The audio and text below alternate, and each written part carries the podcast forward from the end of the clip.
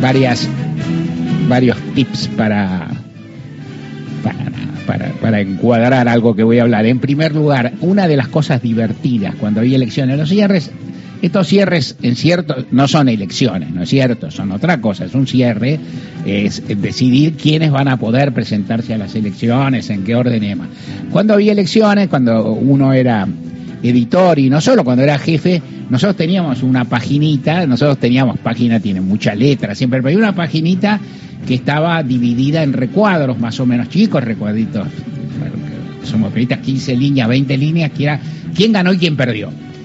Y entonces esas eran, y son notas que se miran, ¿viste? Después de la selección hay mucha letra, fulano, este, ganó 43%, 38 diputados, senadores, que yo y después y bueno, ganó este, perdió esto, ganó fulano. Y esas, esas siempre había algunos que despertaban discusiones, o sea, uno puede ser, ser realista, Massa ganó, Massa ganó. Pero, ¿no? Es decir, la reta, bueno, vamos a ver, pero le fue bien. Es decir, ayer ganó, Yarlora ganó, pero después puede poner más, se puede pensar y en el camino siempre había algunos que quedaban más en el medio. Este, no, y que suscitaban discusiones muy enconadas. En general la gente se aplicaba a escribir notas más detalladas y en esa que la tenía alguno, que tenía un grado de soberanía de escritura alta en página 2, inclusive una persona de buen nivel, qué sé yo, ¿no? O sea, de sea un, sea, un, redactor de calidad. Y decía y todos le discutían. no los ganadores obvios, los perdedores evidentes, sino estos, qué sé yo. Entonces por eso digo empatadores y tampoco, decía, porque tampoco existe, viste, la cosa más gráfica, que en página usamos muy poco y se sigue usando muy poco estos recuadros, estas cosas poner. Quieren, yo decía, una dije, bueno, pongamos que empató. Y no se puede poner que empató, tenés, tenés que dividir y la decisión binaria es complicada sabes bastante, de boles, de boles es una palabra técnica de la politología norteamericana, Harvard, dicen de boles porque fue, fue tremendo, fue tremendo el cierre, se continuó hasta último minuto, vamos a seguir charlando de estos, estos temas, me encanta hablarlos con, con Martín Rodríguez cuando estamos acá, yo he vivido, algunos no como protagonista, que no lo fui, pero sí como participante de quienes se presentaban a elecciones, he vivido alguno bello, tengo ganas de contar uno que he contado más de una vez, pero que me gusta, no va a ser hoy. Eh, pero este, digo que te ofrezco, que no te ofrezco, que yo hoy leía, hoy leía en un diario, creo que en Clarín, algo así como que cuando estaban firmando, que se firma ultimísimo momento, ¿no? Cierra 12, estaban firmando a las 11 de la noche en el PJ bonaerense, el señor del PJ bonaerense tiene que estar un poquito más organizado, terminar antes no. Y es, lógico que sea así, porque hay tiras y afloje. Y que uno decían, vos firmá, ¿y qué soy? Soy quinto diputado, séptimo, vos firmá, después vemos. A mí me parece un buen método, por lo menos no lo engañan, ¿no? O sea, digo, ¿existe eso? ¿O existe que te digan que vas quinto y después no? Nunca vas por arriba lo que, de lo que acordaste, digamos, eso es una, es un axioma. Entonces, se cierra, se cierra y se cierra con un, eh, cierra a su modo, más ordenadamente, Juntos por el Cambio, que venía de una interna más beligerante que el oficialismo, que Unión por la Patria, y termina, y la cuestión termina de modo curioso, porque Juntos por el Cambio, que viene teniendo una interna más previsible, que hace tiempo tiene a Bullrich y Larreta compitiendo, que hace tiempo, a mi ver, estaba cantado que los radicales no iban a tener fórmula propia, porque no tenían piné ni decisión, ni candidatos, y entonces no lo iban a hacer. ¿Vos sabías esto, Weinfeld? Saber no. Saber no sabés, porque los hechos se producen como se producen. Imaginar la tendencia, sí, tener elementos de análisis, sí. Pensar, inclusive, yo qué pienso, no sé qué pienso, pero yo pienso que, creer que, que te vaya como Ernesto Sanz en una interna es bárbaro, es muy opinable digamos, ¿viste? Si vos vas a la interna porque tenés coraje, pues es un partido histórico, porque te comés los chicos cruz y sacás el 5%, no tiene mucha gracia y después cuando llega el gobierno y llega la hora de repartir, quedas muy afuera. Los radicales optaron por otra cosa que es por colocar por disponer, por tener en las dos fórmulas presidenciales un candidato a vice. O sea, si gana Juntos por el Cambio, va a haber un presidente o presidenta de PRO y un vice radical, que son los lugares que han tenido desde hace largo rato. El peronismo que venía más tan faccioso y qué sé yo, arriba un camino contrario. O sea, viene peleado, viene peleado, viene peleado en el gobierno, viene peleado en la coalición, vienen discutiendo. Alberto Fernández y Cristina Fernández de Kirchner no se hablan literalmente desde hace más de un año, digamos, casi, y una vez cuando un atentado contra Cristina, media, o sea, no se habla. Con ese, con ese antecedente, en un momento se ven al borde del precipicio y deciden, bueno, si no nos unimos, nos va a ir muy mal.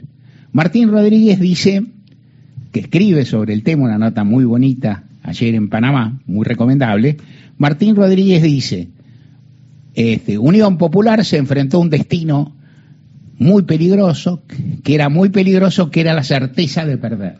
Y entonces se unieron. Y a la vez, este, Juntos por el Cambio, se vio confrontado con un destino demasiado tentador, los adjetivos son míos, la idea. Juntos por el Cambio se creyó ganador ante el tiempo y eso no le hizo bien.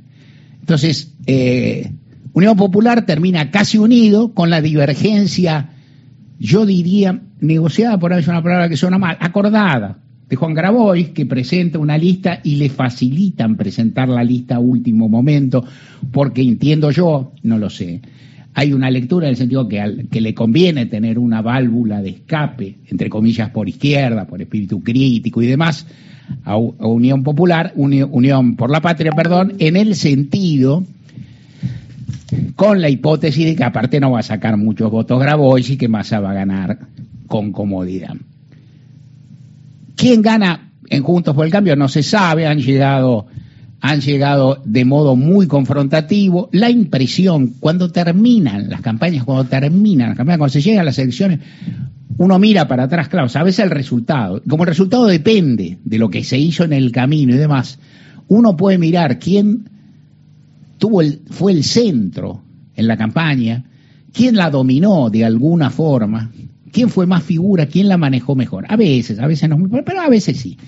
A, hoy la impresión dominante, que, no es, que es la mía y no solo, es que Patricia Bullrich ha crecido en detrimento de los Rodríguez Larreta en estos meses. O sea que hace un año tal vez Rodríguez Larreta pintaba como más viable para ganar y ahora se presenta Bur. ¿Esto qué quiere decir? Esto primero está sujeto a la prueba ácida de, las primarias. Dos, inclusive en segundo lugar está sujeto a la prueba ácida de la selección general. Esto es lo que le da la impresión. Pero hasta ahora no ganó ninguno. Llegaron los dos, inclusive se han lastimado bastante y hasta ahí llegaron. En el peronismo hay una, hay una cuestión casuística que voy a hablar muy corto, que es, bueno, ¿qué pasó con la fórmula Eduardo de Pedro Guado y Juan Mansur? Estuvo un día presente y entonces y luego se dejó de lado. Esto es una maniobra, ¿cómo, cómo llamarla? Muy, muy poco ortodoxa, muy torpe, muy poco amigable o respetuosa, inclusive con, con los candidatos, y entonces ahí aparece, aparece a partir del cual se piensa, bueno, teorías conspirativas varias. Lo hicieron a propósito, en realidad. Está hecho a propósito la más, la más profunda, la más, la más hilvanada. Se hizo a propósito, o sea, lo, eh, plantearon esto para dinamizar, que catalizar, que saliera lo que saliera. Yo no la creo. Listo. Punto. Entiendo que se dice, te la cuento, no la creo. Para mí, efectivamente, la fórmula se largó, se puso y se produjo lo que cuentan muchos colegas, muchos, que están en distintos medios y que lo cuentan que es los gobernadores se alarmaron, pensaron que iba a salir todo muy mal. Uno de ellos, Gerardo Zamora, dicen todos, a mí me llega más o menos la misma versión, le dice a quien quiere escucharlo, que son varios, y al propio presidente le dicen la provincia nuestra, Guado no mire dos dígitos, esto va a ser una catástrofe, qué sé yo, y todos piden, y entonces Fernández en ese resquicio dice, bueno, eh, le dice, tiene que bajarse Scioli, tenemos que hacer una fórmula de unidad para que vaya Massa, porque en esa altura estaba Scioli. Fernández afectaba estar distraído acerca de que Scioli era candidato suyo, pero era. Esto también lo dije hace varios días, lo que sé, no importa. Y entonces Fernández dice, bueno, ustedes pongan a Massa, yo pongo al vice y alguien, Dios, Dios que es piadoso, Fernández es creyente, Dios que es piadoso se ingenia para que Scioli no acepte. O sea, porque como, bueno, como Fernández no tenía ninguna intervención en esto, no podía. Y efectivamente eso se hace, y entonces se, se, se, sella la fórmula, más Agustín Rossi, que tenía su candidatura dando vueltas, que en esos días no se acordaba, de quien en esos días nadie se acordaba, ni siquiera para hacer crónica, y que también tiene cercanía con Alberto Fernández. A todo esto, todas esas figuras son ministros del gobierno nacional, salvo Scioli, que es, que es embajador, ¿no? Es una cosa llamativa un gobierno que se tiene por tan fallido y tantas figuras que son candidatas a presidente y que todo el mundo da por viable, digamos, algunos prefieren uno, otros prefieren otro, pero que está por ahí.